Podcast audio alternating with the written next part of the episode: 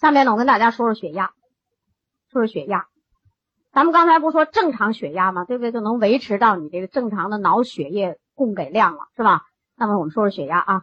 血压指的是什么呢？就是血血液在血管内向前流动时，血压指的是血液在血管内向前流动时对血管壁造成的侧压力，对血管壁造成的侧压力就叫做血压。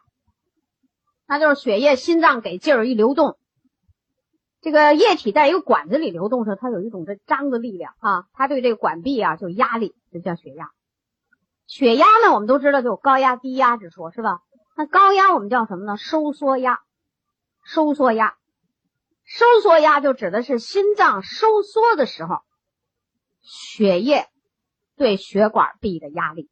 那心脏收缩，大家都知道是咚的一使劲儿的时候，这血液呼哧往前一冲，啊，压力高，所以叫收缩压。啊，我们正常人的收缩压，成年人的收缩压。是九十到一百四十毫米汞柱，毫米汞柱啊，毫米汞柱呢，就是什么意思？就是咱这医院里量血压的那个水银柱，上升多少毫米的那个水银柱叫毫米汞柱啊。九十到一百四十毫米汞柱，它高收缩压，舒张压，舒张压指的是呢，心脏舒张时。松开的时候，它不，它不工作，它休息的时候，心脏舒张的时候，血液在动脉血管壁的这个压力啊，在这个压力，而且这个压力指的是什么呢？就是动脉血压下降到最低的那个数值，这时候就叫舒张压。动脉血压，心脏舒张，动脉血压下降到最低的数值，因为心脏不给劲儿了，它压力就减低了。最低的那个数值，我们叫舒张压。正常值六十到九十毫米汞柱。现在有一种新的量血压的方法，那数值啊叫什么多少多少千帕啊。但是有时候咱们中国人用惯了这个呢，还是把千帕还得换算成这个，咱就干脆还不如那血压计就直着看呢是吧？嗯，这是最近几年就是与国际接轨，就多少多少千帕，也是这意思。但它那多少千帕可不是九十一百四十千帕啊，它什么十二千帕、十三、十一点五什么，就变成另外一个数字了啊。我们就用我们习惯的这个数字说，假设这个人的血压是这样的，一百二八十，一百二是不是刚才在我们说的那九十在一百四十之间呢？哎，八十呢也在六十到九十之间，正常血压啊。这个人呢一百一七十，正常血压，都正常的。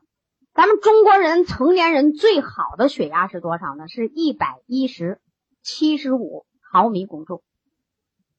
为什么说这个血压是最好的呢？这里有个要求：正常血压的时候，就那高压减低压有一个数是吧？正常血压你不能光看这两个数，你还得看呢高压减低压的那个数呢，我们叫脉压差。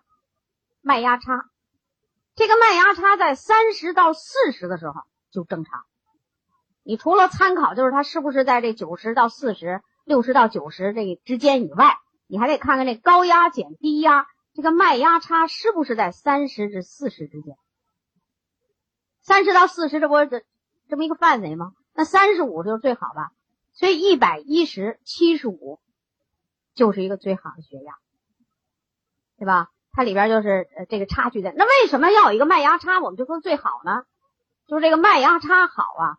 就你全身非常的舒服，你的感觉是非常的舒服。你看为什么啊？大家知道这个血液流过来呢，要在这些地方呢进行就是交换，交换。我们老在这儿说一个渗透压，对不对？那就是说我这血液里边的东西想上外边来的时候呢，里头一定有个压力顶着它往外跑，是吧？这就是那渗透压。你只有在这个脉压差达到三十到四十的时候，血液流动到这毛细血管处的时候呢，就能正常的。渗透压就能正常的进行物质交换，然后你这细胞呢就能及时的得到氧气养料，所以你就特别舒服。咱有一个朋友的血压是这样的啊，高压一百二，这这也正常，他也一般。我问他血压正常不？他说他就难受，怎么吃营养补充食品怎么难受？我说你这可怪了，这是我们一个高级营业主任，然后他告诉我呢，我哎呀讲美容也行，讲什么东西我就不敢讲营养。我说那为什么？他说你说我吃完了，他到我这儿不好用，我就不敢讲啊。我说你怎么不好用？他说我就浑身疼了好几年了，到现在还浑身疼。哦，我说那你怎么回事呢？完我就问他，我说你贫血吗？他不贫。血压，他说他正常。我说那你能不能把你血压的数告诉告诉我呀？我这问的意思就是说，你说出来，我给你判定判定你这渗透压怎么样。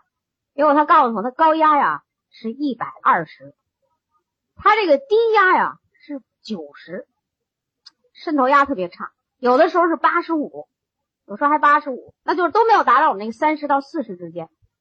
那为什么呢？我说你这样已经是什么呢？就是那小动脉硬化。啊，小动脉都有问题了，所以呢，你这小动脉的压力都很高，你到这儿的渗透压你过不去。那就是说，这种渗透压的人，血液里的营养你看你吃了很多，但是他出不去，细胞没有得到，所以他那细胞的功能都不好，就在那浑身疼，是吧？他呢，反正做安利也挣着钱了，所以他就三七二十一的猛猛吃了，啊，什么都猛吃。我说你把你吃的东西都给我说说，你都怎么了？正因为他浑身疼这问题解决不了，所以好多人给他出了好多主意。钙镁片一天吃十六片，十啊十四片，吃三分之一瓶，二分之一瓶。我哎呀，给他出一堆主意，他还真就这么吃。后来我说不行，我说你把你所有吃东西你给我写张纸上，我给你瞧瞧。啊，后来他这个他那个吃的呀，真的是乱七八糟。后来我就当时就告诉他怎么的，钙镁片一定按我说的吃，一天最多你就吃六片。现在你你不管你原来吃多高，你先给我往下减。啊，然后我告诉他，他这个动脉血管的压力不好，也证明心脏的功能也不好。你看那一百二的高压，那边那低压又那么高，心脏功能还不是很好。这是他跟我说的最高的。还有的时候那个呃，一一难受了的时候，那心脏就能高压一百，那低压呢又成了八十了。他老是这个脉压差不好。我说你这样，心脏功能加强，增加运动，营养加上心脏功能加强，增加运动。然后我告诉他，鱼油停。鱼油你不要再吃了，停！啊，鱼油有扩张血管的作用。他年轻轻的一天吃三粒鱼油，把那血管给扩张的软化的那样了，你这麦芽差也不够了。我给我停，V E 停啊，剩下的按我说的量吃，结果调整了一个半月，全部正常。这不不乱吃也不行，是不是？这就是脉压差的问题啊。就是你正常血压的时候呢，你要看这麦芽差，尤其那这成天说浑身难受那个，让量血压。然后你给他看看脉压差怎么样？一般这儿都会有点小问题啊，调整。那就很多人的问题出在哪儿呢？都出在心脏功能不好，高压上不去，低压这边呢又年龄有的比较偏大了吧，又有点这个呃轻微的这种动脉粥样硬化，可以有这种现象，它就会出现这种情况啊。所以呢，你要知道这个道理呢，就是说压力还不能光看那两个数，还得有一个数值来看一看。当然，我们说的是在正常范围内。那你像有高血压的人，那脉压差就大了去了，那是因为他有病造成的动脉硬化造成的，那就不在这范围内啊。这是我们说的血压。那么我们一般我们国家现在说你这人高血压了，这高压低压这我们怎么看呢？那高压肯定你超过一百四十毫米汞柱了，那你肯定是高压了。低压呢超过九十，但有的很多人是什么呢？你通过量血压你就知这人不健康。他高压这边一百二、一百三都没超过一百四，就低压这边他会是九十、九十五啊，或者很接近九十八十，反正过了八十以上了，就接近这高值，说明动脉粥样硬化开始啊，在咱们医学上叫什么呢？外周阻力加大，就那小血管里头都血脂过高，太黏，血液到那儿流的不好，都都会有这种问题。那像这样的人，你发现一个高压还行，低压已经偏高的人，证明动脉粥样硬化开始，而且这个病开始了，所以赶紧采取预防措施，赶紧进行调整，有好处啊。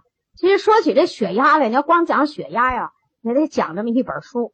问题是咱们讲太复杂了，咱们慢慢学呗，对吧？咱有这个有我这抛砖引玉的作用，完你们以后就多看点那玉啊。我这砖抛完了，你们就看玉。就行了，但是这砖必须得抛嘛，对不对啊？啊，这个好了啊，血压就跟大家说说，它这里边有很多很多的值得你去看书学习、不断的学习的东西。那今天我们在这课程上呢，就跟大家讲这么些啊。